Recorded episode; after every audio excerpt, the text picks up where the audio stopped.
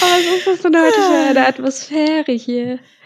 Also, oh, Atmosphäre ist gut. Ich komme auch auf die Atmosphäre zu sprechen. Also ich erwähne Echt? sie. Mhm. Oh, krass. Hä? Ich dachte, du machst Grundwasser. Na, okay, whatever. Ja, ich bin einfach du ein krasser Mensch gleich. Ja.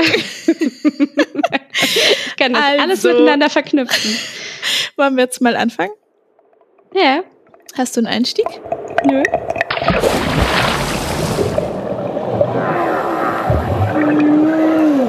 Treibholz.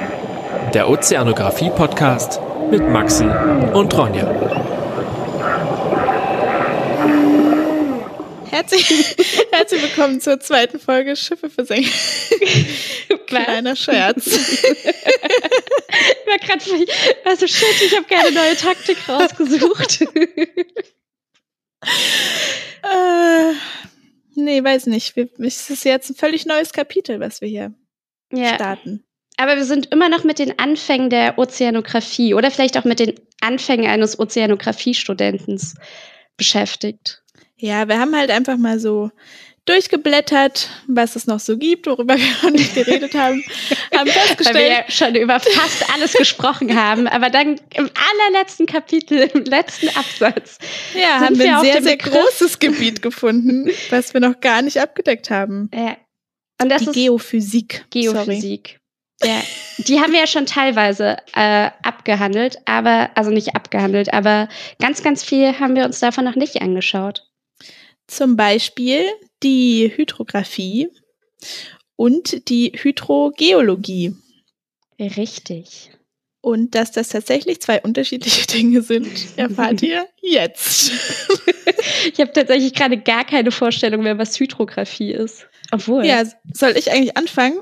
Ja, mach mal. Ja, schon, oder? Ja. Okay. Hydrographie ist erstmal Teil der Geodäsie beziehungsweise der Geomatik. Es geht also, ich erkläre es sofort, halte durch. Es geht also um das Ausmessen der Erde beziehungsweise um das Analysieren und Modellieren von räumlichen Daten. Äh, bezogen auf Wasser, weil Hydro und so, ähm, heißt es, ah. die Hydrographie, die Hydrographie befasst sich mit der Vermessung des Fluss-, See- und Meeresbodens. Mm. Ähm, man muss aber dazu sagen, dass das nur die deutsche Definition ist. Andere Definitionen fassen den Bereich der Hydrographie nämlich ein bisschen weiter. Ähm, in Österreich zum Beispiel ähm, schließt Hydrographie auch die äh, Beschreibung des Wasserkreislaufs generell mit ein, also Wasser über und unter der Erde. Hm. Und äh, die UNESCO-Definition sagt, Hydrographie ist die Analyse beziehungsweise das Messen der Beschaffenheit und der Gestalt des Bodens von Gewässern, aber auch seine Beziehung zum Land und äh, der Dynamik des Wassers. Äh, das heißt, da sind dann noch mehrere Teilbereiche mit eingeschlossen, unter anderem auch die Hydrogeologie ähm, und natürlich die Ozeanographie, was ja ganz gut ist, weil darum geht's ja. Und äh, aber auch sowas wie Gletscherkunde, also Glaziologie und so.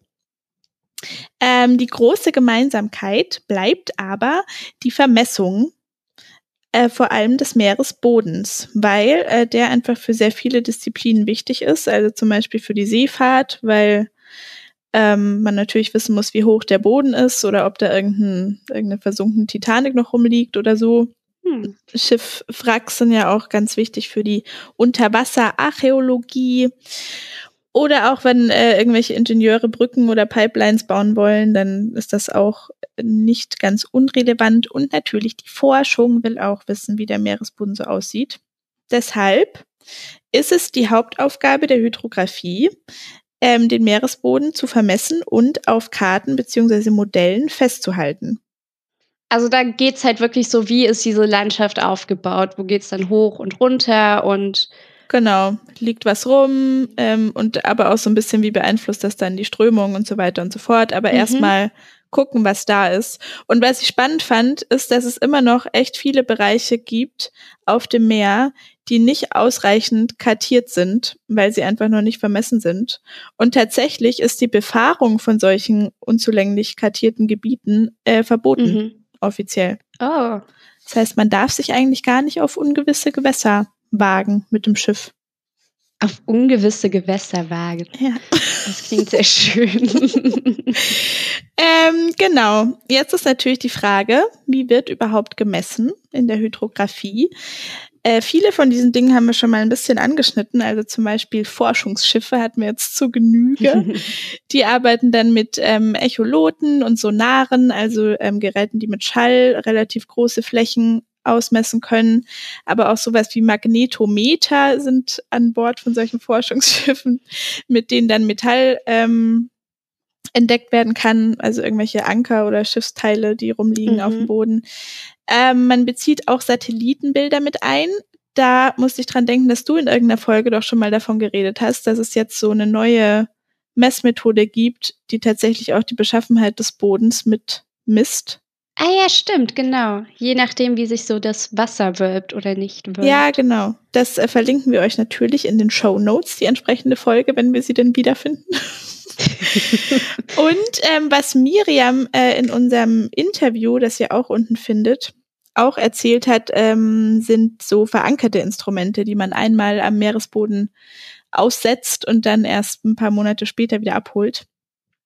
Hm. Und äh, natürlich dann auch so Klassiker wie Bojen, die tatsächlich mehr können, als ich bis dato dachte. Es gibt, ich dachte, die schwimmen einfach nur so rum und, und sind da halt. Aber es gibt zum Beispiel ein Projekt, das heißt Argo und es gibt Mhm. schon seit 1999.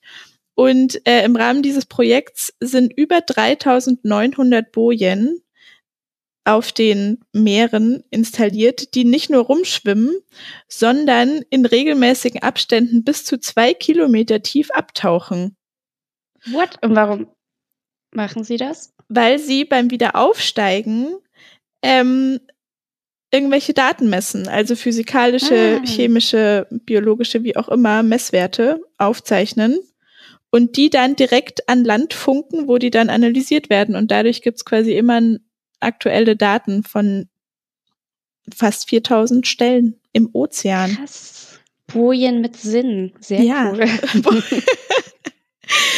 Und was dann eigentlich der allerspannendste Bereich ist, meiner Meinung nach, ist, was man dann mit den Daten macht, weil dann will man natürlich ähm, das irgendwie visualisieren.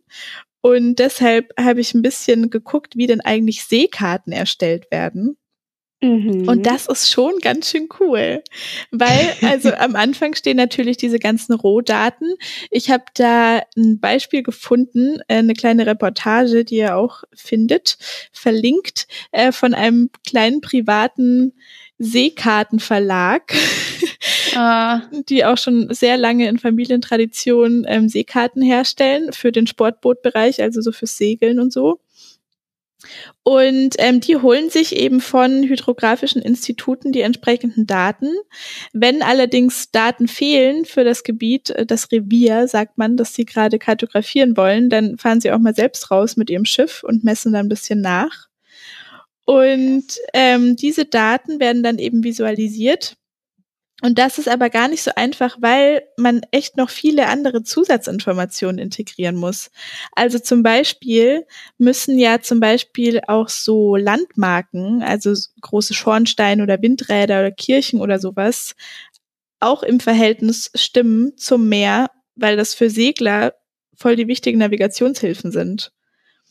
Das ah, heißt, okay. Ach, krass. sie müssen dann auch noch Luftbilder ähm, von irgendwelchen Vermessungsämtern anfordern, damit sie das quasi abgleichen können. Ähm, genauso wie sie Hafenpläne integrieren müssen. Weil wenn irgendwelche Schiffe unterwegs sind, dann wollen die natürlich auch wissen, wo ist der nächste Steg und äh, wo gibt's irgendwie sanitäre Anlagen oder sowas. Ähm, genauso wie Infos über Strömungen oder wann die Flut kommt und wie viel dann das Wasser steigt und so.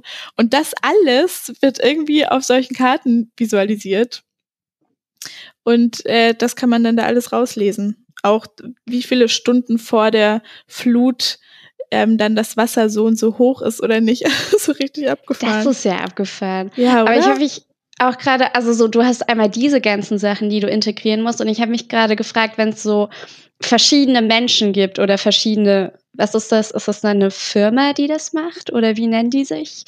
Ähm, so, die solche Karten erstellen. Was sind eigentlich so Richtlinien, die man erfüllen muss, wenn man so eine Karte erstellen muss? Außer da, diese Informationen müssen vertreten sein, müssen die dann auch, also was, was sind so Richtlinien, wie das auch aussehen muss, was für Farben verwendet werden oder was für Maße oder. Also ich glaube, es gibt schon so einheitliche Symbole und so, die allgemeingültig mhm. sind. Ich habe gelesen, dass sehr lange die Meere auf solchen Karten in Rot eingezeichnet waren, weil blaue Farbe so teuer war früher. Geil. und man da quasi ähm, von der Purpurschnecke, die ja im Meer sesshaft ist, ähm, da die Farbe irgendwie extrahiert hat.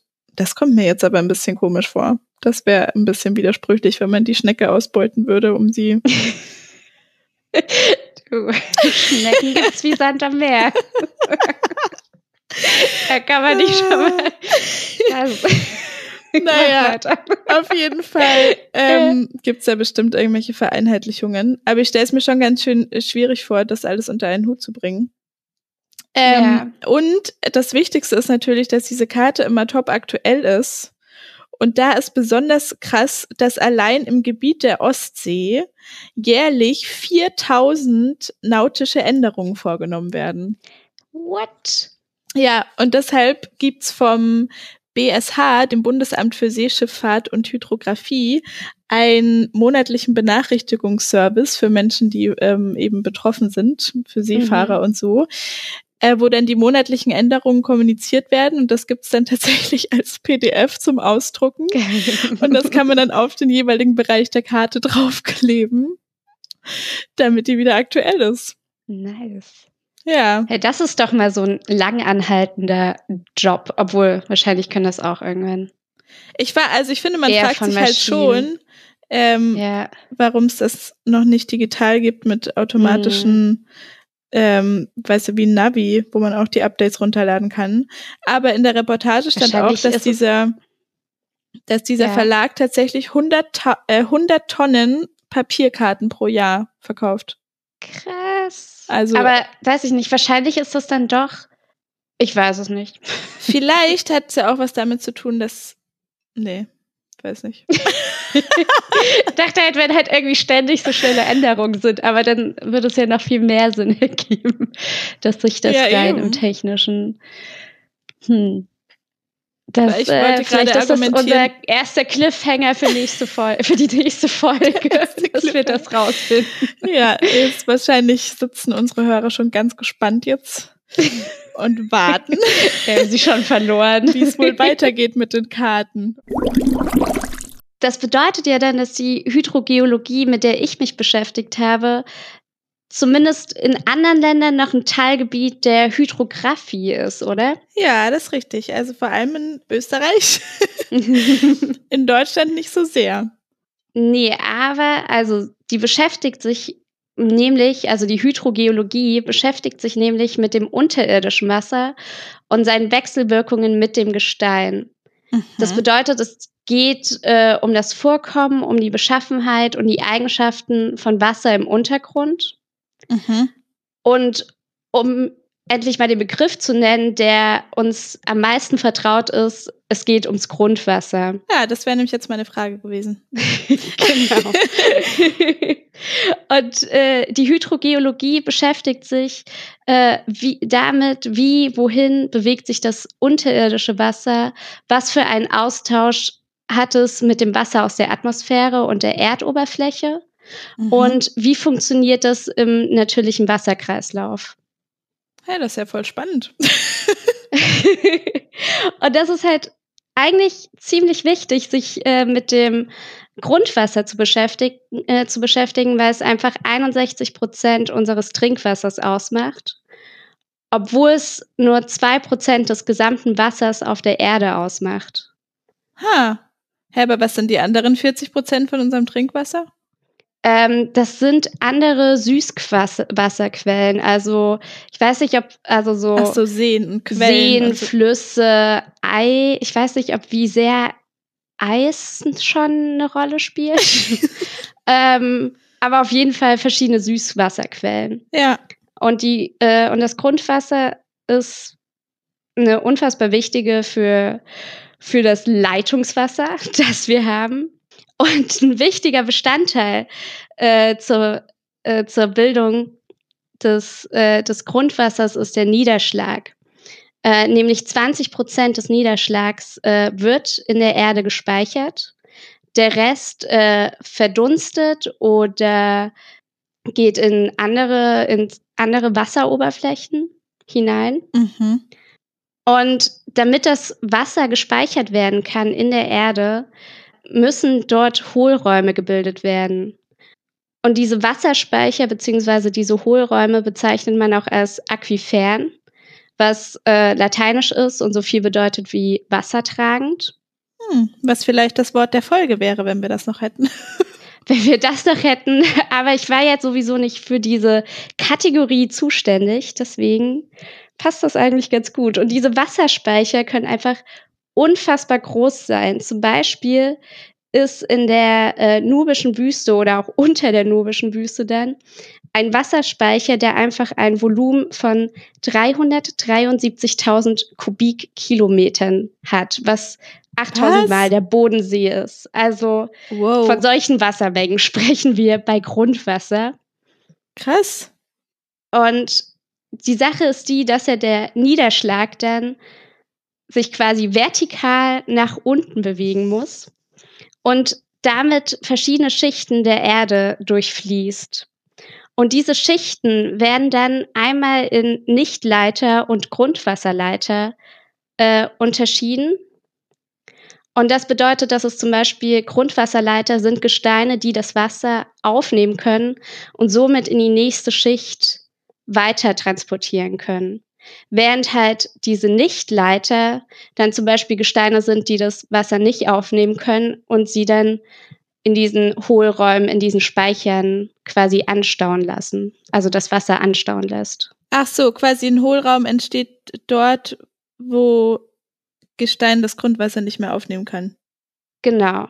Und ah, das ja. passiert in verschiedenen Schichten des Wassers, aber tendenziell fließt halt alles nach ganz unten. Aber so entstehen einfach so Grundwasserstockwerke. Mhm. Und das kann Tage, Wochen oder sogar Jahre dauern, bis quasi der entsprechende Tropfen dort landet, wo er landen soll. Und dabei kommt es dann auch zu verschiedenen chemischen Reaktionen zwischen Gestein und Wasser. Und auch damit beschäftigt sich halt die Hydrogeologie, wie, wie ist quasi die Beschaffenheit des Wassers gerade in welcher Schicht. Okay. Die Beschaffenheit des Wassers? Ja, also die chemische Beschaffenheit. Also was, wie sind die Unterschiede von Schicht zu Schicht? Okay. Und wie ähm, ist vor allen Dingen die Beschaffenheit, wenn das Wasser quasi ganz am Grund angekommen ist. Weil ich weiß nicht, ob du dich noch, ob ihr sowas gemacht habt in der Schule, aber ich kann mich noch so an Experimente in der Schule erinnern, wo wir tatsächlich so Becher genommen haben und da versucht haben, verschiedene Schichten, also so Erdschichten aufzubauen, also mit Stein ganz oben und das ist dann immer feiner geworden, bis man unten einfach nur noch Sand hatte. Mhm. Und dann haben wir so dreckiges Wasser genommen und das wurde tatsächlich durch Stimmt. diese Schichten total krass gefiltert. Stimmt. Und ist zum Schluss als klares Wasser rausgekommen. Und deswegen ist unser Grundwasser eigentlich unfassbar gut gefiltertes, sauberes Wasser. Hm. Wenn es nicht äh, durch verschiedene Schadstoffe oder durch verschiedene Einflüsse ähm, gemindert werden würde. Hm. Sorry, aber wie tief kann ich mir ungefähr vorstellen, dass diese Speicher dann liegen? Also wenn es ein Jahr braucht, bis es durchgesickert ist, dann kann es ja nicht nur ein Meter sein oder so. Nee, ich glaube, das geht schon definitiv tiefer als ein Meter, aber ich kann es dir leider nicht genau sagen, wie tief sowas ist. Okay. Das habe ich nicht gefunden bei meiner Recherche und auch gar nicht gesucht, weil ich mir die Frage gar nicht so aktiv okay. gestellt habe. Sorry. ähm, ja, nächster Cliffhanger für die nächste Folge. Wie tief liegt unser Grundwasser? Ich weiß nicht, aber ich kann mir schon so. Ich meine, wenn man überlegt, es sind bestimmt schon so. Ich würde jetzt auch sowas wie.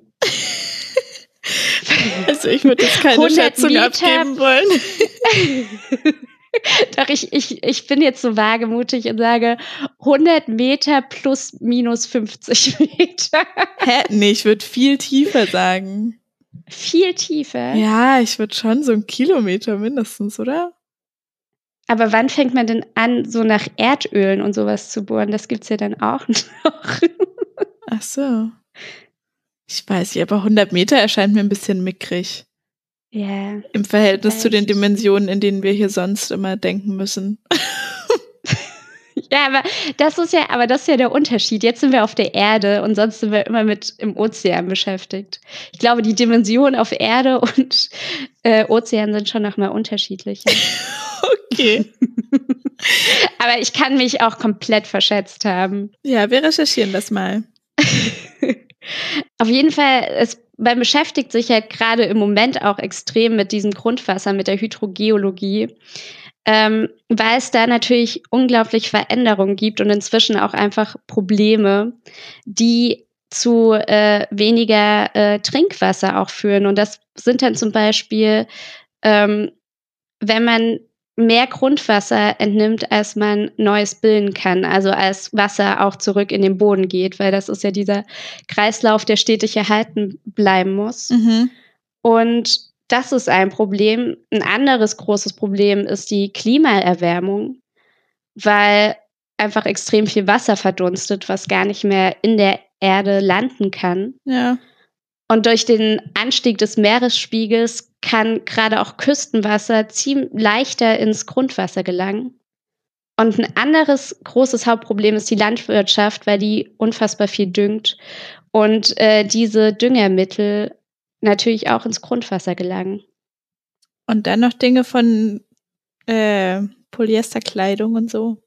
Ja, alles, alles zählt mit hinein. Ich glaube, das sind halt okay. so die größten ja. Sorry, ich habe gerade gegoogelt, wie tief das Grundwasser liegt. Und? Und hier steht, ähm, in Bohrtiefen von vier Meter findet sich in vielen Fällen bereits ausreichend Wasser. okay, ich gehe auf die 100 Meter minus 50 Meter zurück. Okay. Gut, dann lag ich ja mal ein bisschen daneben. Ja, minimal. Aber du denkst ja sonst auch in ganz anderen Dimensionen, Ron. Ja, aber es ist eigentlich auch voll logisch, weil wenn man Brunnen baut und so, die können ja keinen Kilometer tief sein. Ja, voll. Und oh, dann hast Mann. du ja auch noch diese ganzen Abwassersysteme und Rohre und Leitungen. Na gut. Sorry, ich wollte dich nicht unterbrechen bei den ganz so schlimmen Dingen, die mit unserem Grundwasser passieren. Alles gut. Aber das sind so die Gründe, warum inzwischen die Hydrogeologie mit zur angewandten Geologie äh, gehört, weil es einfach ein unfassbar äh, praktisches Feld ist, bei dem man sich dann mit der Grundwassererkundung, Grundwassererschließung, Grundwasserschutz und äh, Grundwassersanierung auseinandersetzt. Ja, mega wichtiges Thema einfach. Voll. Also ich hätte auch richtig Bock eigentlich so in den nächsten Wochen, in der nächsten Folge, sich vielleicht auch echt nochmal so mit diesem ähm, Grundwasser und Grundwasser auch aus so einer äh, politischen, ökonomischen Sicht eigentlich nochmal zu betrachten. Was passiert, wenn wir hier, ähm, keine Ahnung, Orangen aus Spanien bekommen und dort dann einfach äh, das ganze Grundwasser verwendet werden muss? Um äh, uns ein Kilo Orangen zu bescheren, quasi, was ja irgendwie, also so nicht immer unsere, unser Wasserverbrauch hier in quasi, den wir so selber als Einzelperson haben, wenn wir duschen oder so, das ist eigentlich noch gar nicht mehr so das drastischste oder das Schlimmste, was ähm, quasi, was es so an Grundwasserverschwendung gibt, sondern vielmehr halt solche, halt so dass man sagt, okay, ich lasse mir jetzt, ich bekomme aus anderen Ländern irgendwelche Lebensmittel, die dort halt das Grundwasser ziemlich arg verbrauchen. Ja, das grätscht thematisch so ein bisschen an unserem Podcast vorbei, aber ich finde es auch spannend. aber das Grundwasser grätscht sowieso an unserem Thema vorbei. Ja, aber die Geophysik. Ja uns mit dem Maritim. Ja. Also ich war noch voll im Thema. Wollte ich nur mal sagen. Nee, ich habe das Maritime verlassen, aber auch ganz bewusst.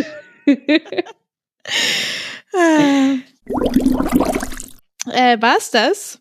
Ja, das war's. Dann würde ich jetzt nämlich äh, ins Maritime zurückkehren. Yay. Yay.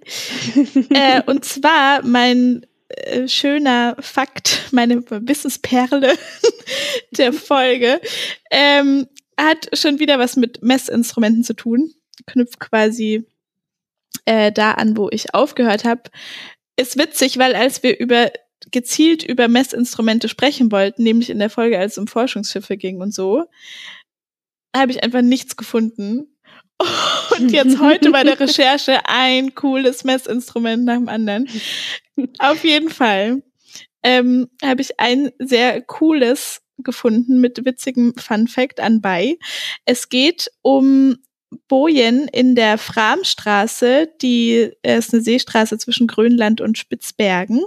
Mhm. Und da sind Bojen installiert äh, zur Langzeitbeobachtung der arktischen Tiefsee. Uh. Das Problem ist allerdings, ähm, also die Tiefsee kann man eigentlich da ganz gut beobachten und so, aber ähm, dafür fehlen da entscheidende Messungen aus den oberen Wasserschichten beziehungsweise von der Wasseroberfläche, weil immer wenn Eisschollen vorbeikommen, dann reißen die die Messinstrumente oft aus ihrer Verankerung.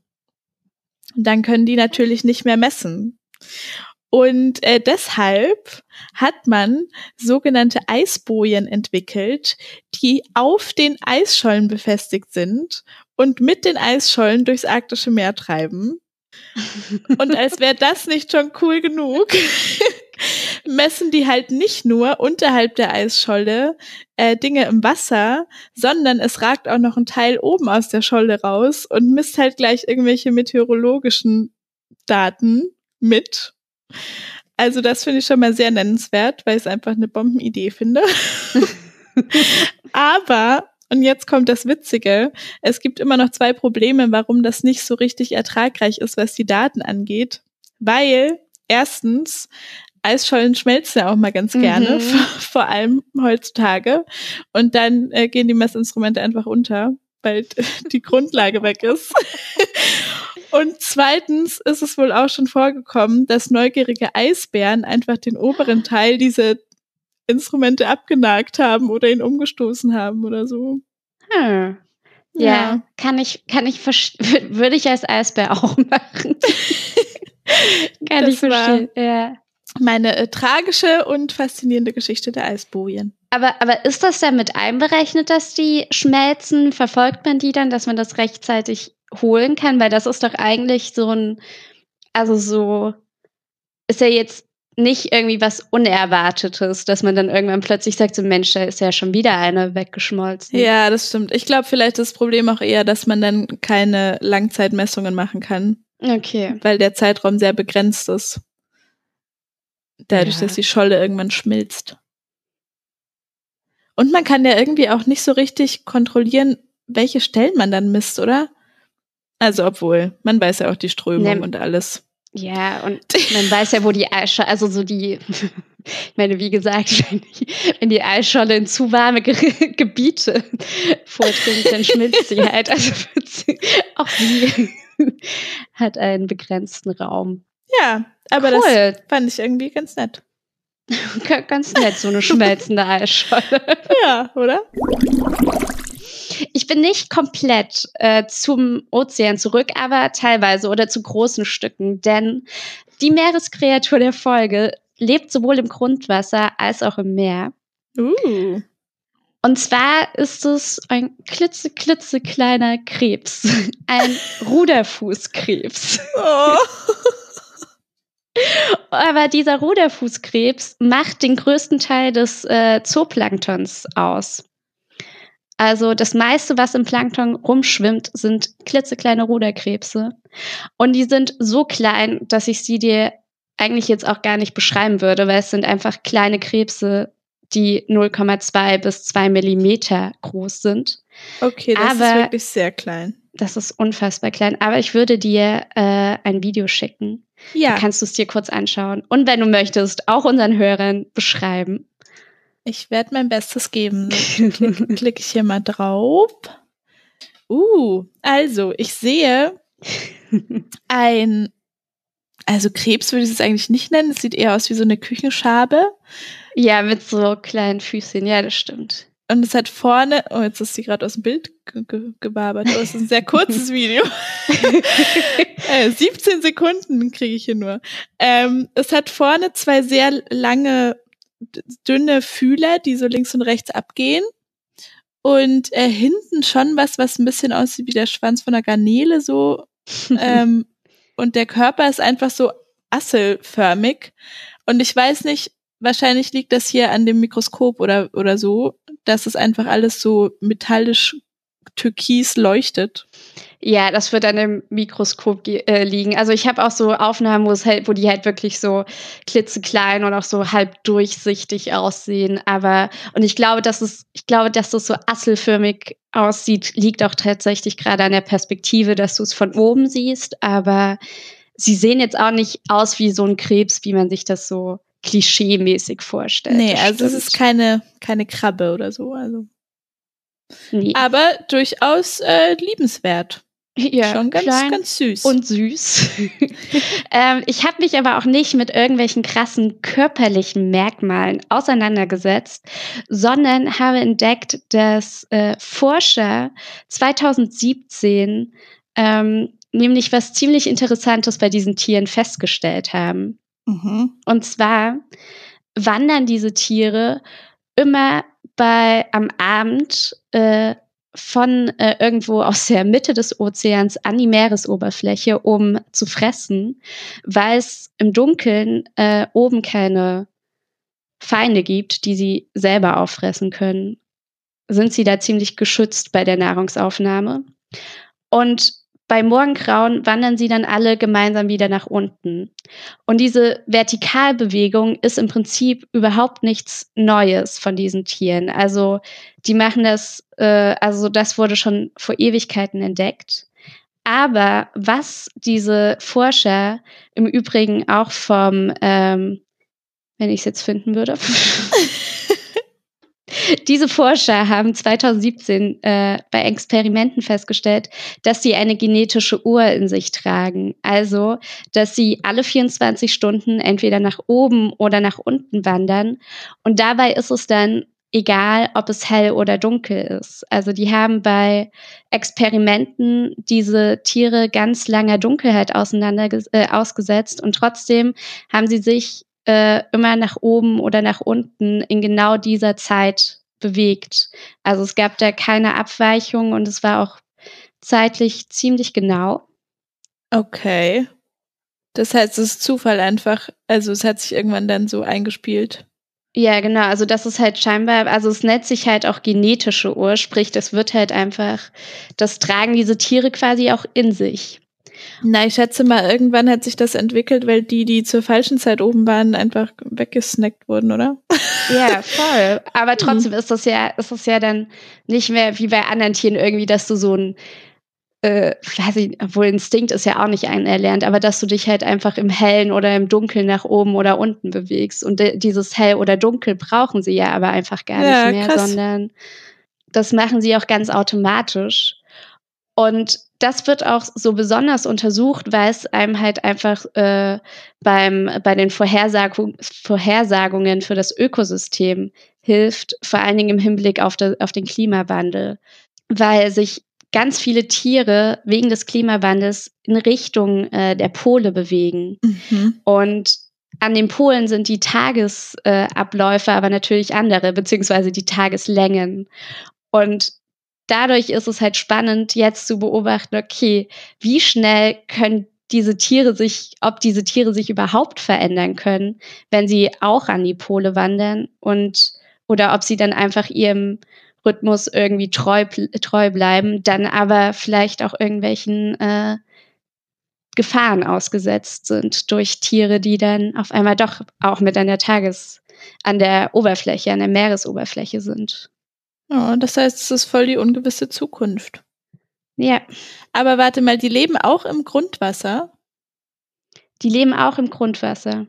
Da machen die, glaube ich, was ganz anderes. Also es ging jetzt schon um die Meeres äh, ich finde es irgendwie witzig, dass man Ruderfußkrebs zu denen sagt, weil Also so Plankton und so hat ja sonst auch keinen, keinen Namen, die irgendwas mit Tieren zu tun haben. Weil es ja, es ist ja sowas Kleines. Ja, wo sind halt immer noch alles so kleine, kleine Lebewesen, die sich da durch die. Ich lese hier übrigens gerade äh, die Videobeschreibung.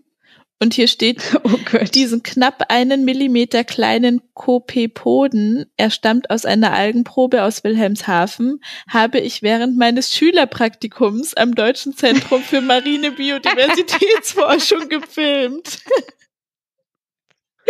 Ja. ja. Ich glaube, da hatte jemand eine coolere Schulzeit als ich. ja. Schon, schon für junge Schülerpraktikanten sind diese Lebewesen wichtig. Aber knapp ein Millimeter, das ist echt klein. Das ist richtig krass. Und bei diesen kleinen Tieren versucht man jetzt herauszufinden, wie diese genetische Uhr funktioniert. Das ist echt spannend. Wir sollten das im Auge behalten, wenn es was Neues gibt. Dann kann es dieser Ruderfußkrebs schaffen, gleich zweimal Meereskreatur der Folge zu werden. Und das erstmalig in der Geschichte unseres Podcasts. Hey, ich sehe übrigens gerade, es ist April. Das würde bedeuten, dass wir relativ bald äh, einjähriges Podcast-Jubiläum haben. Stimmt, wir haben im Mai ange... Oh Gott, das ist krass. Ja. Da müssen wir echt mal gucken, wann die, wann die allererste Folge war. Ja. Ja, auch das. Cliffhanger also. für die nächste Folge. Ihr werdet es erfahren. Ihr könnt doch einfach kurz nachgucken, aber das wäre ja langweilig. Nächste Folge erfahrt ihr dann, in wie vielen Folgen wir Jubiläum feiern. Super spannend. Ah, ja, ich würde sagen, wir belassen es dabei, oder? Ja. Das war unser erster zarter Einstieg in die Geophysik. Und allgemein wieder zurück zu, zu, die, zu Geografie und zu physikalischen. Zurück zu den richtig Gesetzen. harten Themen. Okay. Äh, bis zum nächsten Mal. Danke fürs Zuhören, falls ihr es bis hierhin geschafft habt. das klang jetzt richtig nüchtern, aber ich habe auch meine Zweifel, dass es jemand geschafft hat. Schön, dass ihr noch da seid und Ahoi!